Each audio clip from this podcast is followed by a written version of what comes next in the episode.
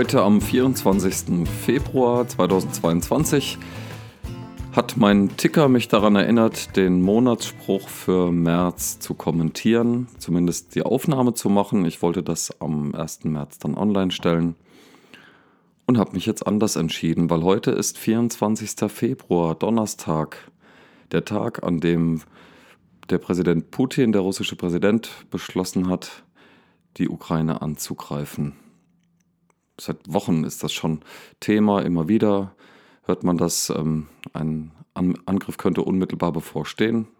Und jetzt ist es passiert.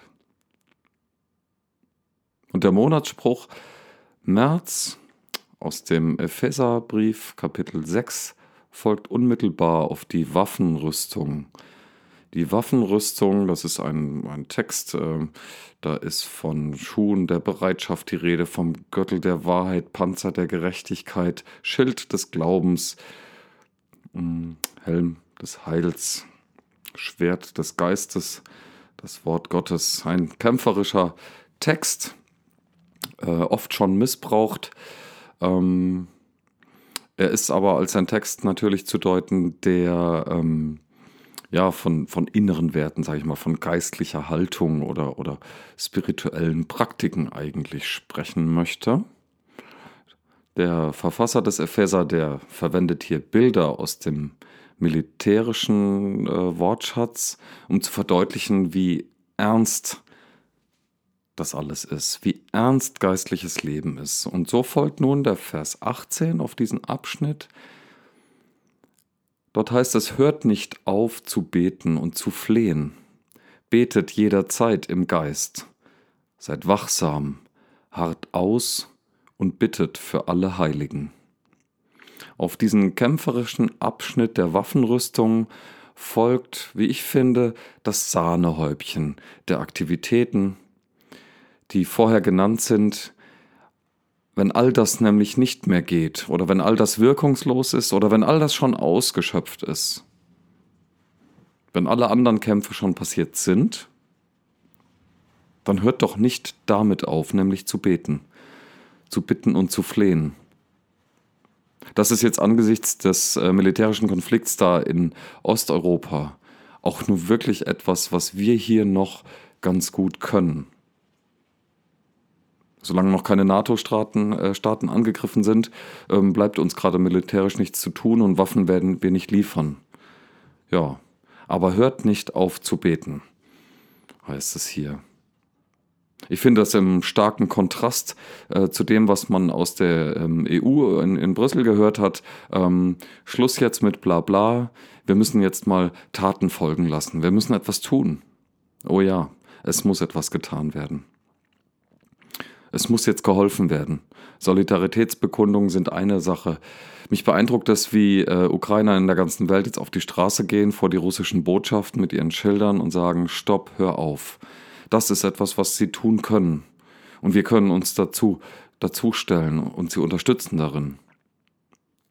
Und sicherlich aus der Entfernung kann man oft nicht äh, viel mehr tun als beten.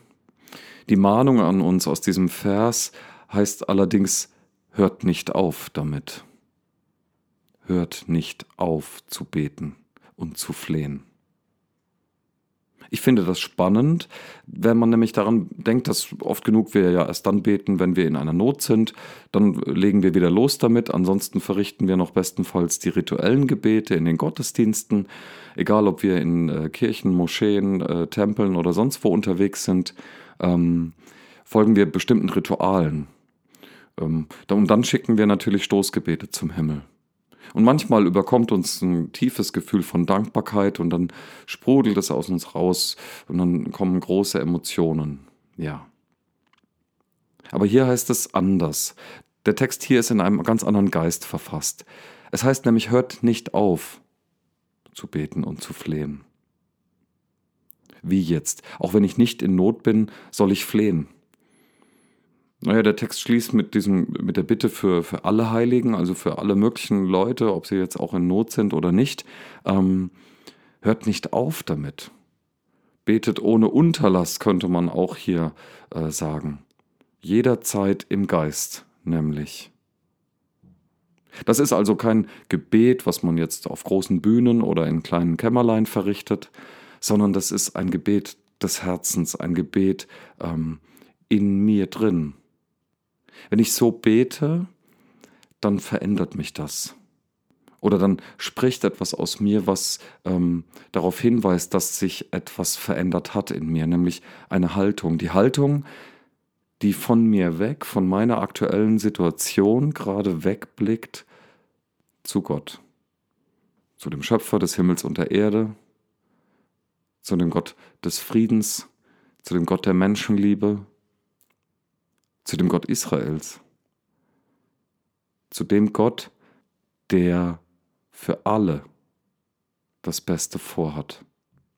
Jederzeit im Geist beten bezeichnet also weniger ein Ritual oder eine, eine Praxis, sondern ich empfinde das so als etwas, das mich beschreibt, im Sinne von, wohin richte ich mich aus? Schaue ich auf meinen Klein-Klein oder auf mein Groß-Groß? Ich will das gar nicht bewerten, was, was mich gerade beschäftigt. Ja, ich persönlich bin zum Beispiel gerade auf Wohnungssuche, ähm, das schon seit einigen Wochen jetzt, äh, und ich stelle mich auf sogar noch längere Wartezeiten ein.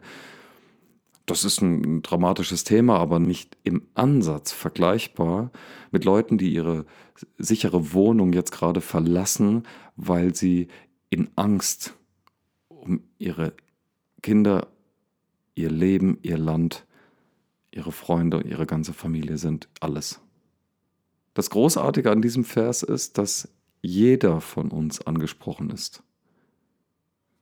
Diese Leute alle und ich auch, egal wie groß oder klein meine Sorge sein kann. Und ich gebe zu, meine, meine Wohnungssuche gerade, die beschäftigt mich schon sehr. Ja? Wo geht's hin? Ähm, wo kann ich bleiben? Wo kann ich mich wohlfühlen? Wo kann ich einfach sein? Wo andere Leute jetzt gerade wissen, wo sie einfach gerade nicht sein können.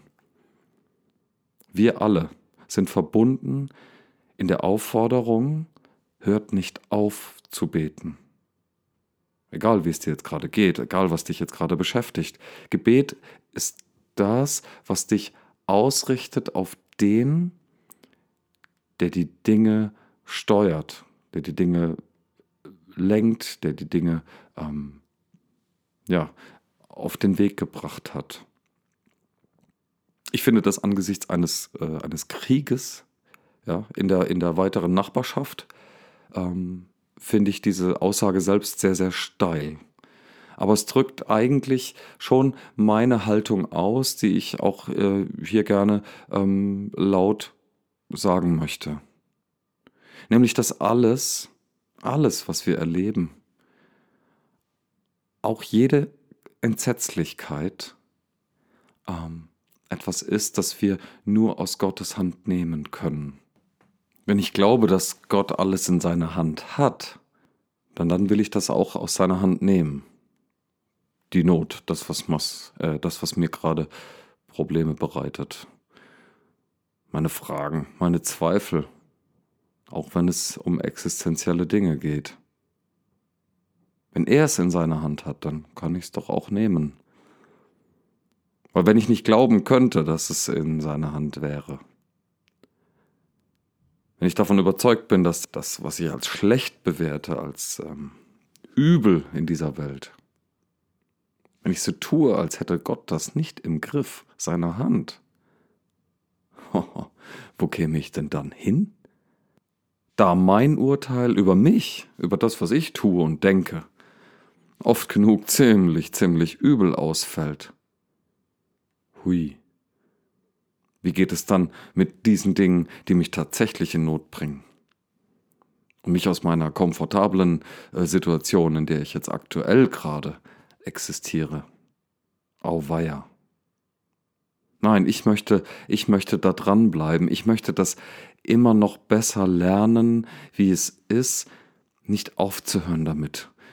Von mir selber wegzugucken, auf den zu schauen, der der Herr des Lebens ist, der der Herr über den Tod ist, der Gott des Friedens, der die Menschen liebt, so sehr, dass er selber Mensch wird.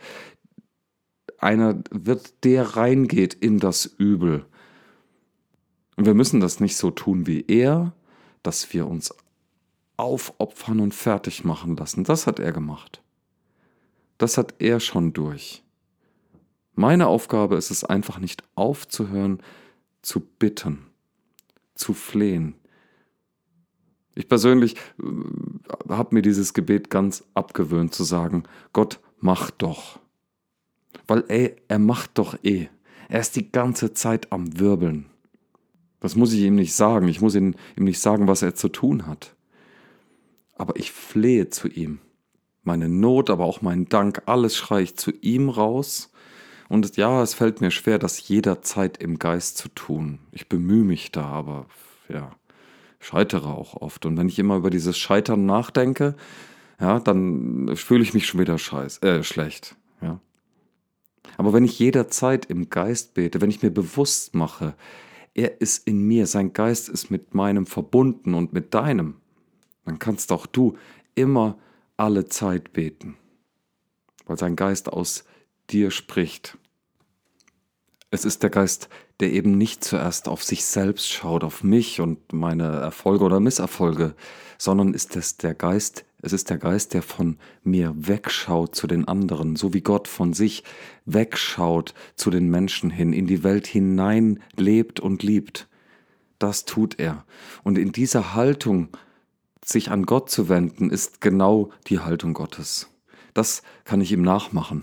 Das kann ich äh, für mich quasi imitieren. Das kann ich tun.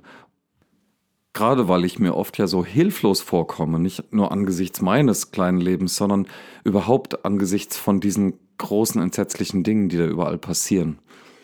Ich kann nicht mal ein, einmal besonders viel zu meinem Glück beisteuern. Das ist zumindest meine Überzeugung. Aber ich kann Glück aus seiner Hand nehmen. Und auch das lehrt mich wieder Demut. Zu checken, hey, du bist es nicht, sondern er ist es. Gott ist es, der von sich wegblickt, der aus seiner Sphäre rausgeht in unsere Menschlichkeit hinein, der das ausgekostet hat bis zum Ende.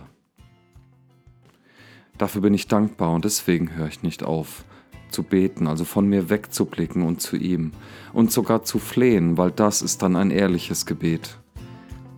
Jederzeit im Geist zu beten, also diese Haltung zu bewahren und dabei mit allen Sinnen aufzupassen, geduldig zu sein und vor allem für alle anderen Menschen zu beten, ob sie jetzt Heilige sind oder nicht, weil nötig haben wir es alle. Und ganz besonders jetzt die Menschen in der Ukraine, stellvertretend für die vielen Länder, wo Krieg herrscht, schon seit Jahren. Herr, erbarm dich über sie alle. Segne uns. Amen.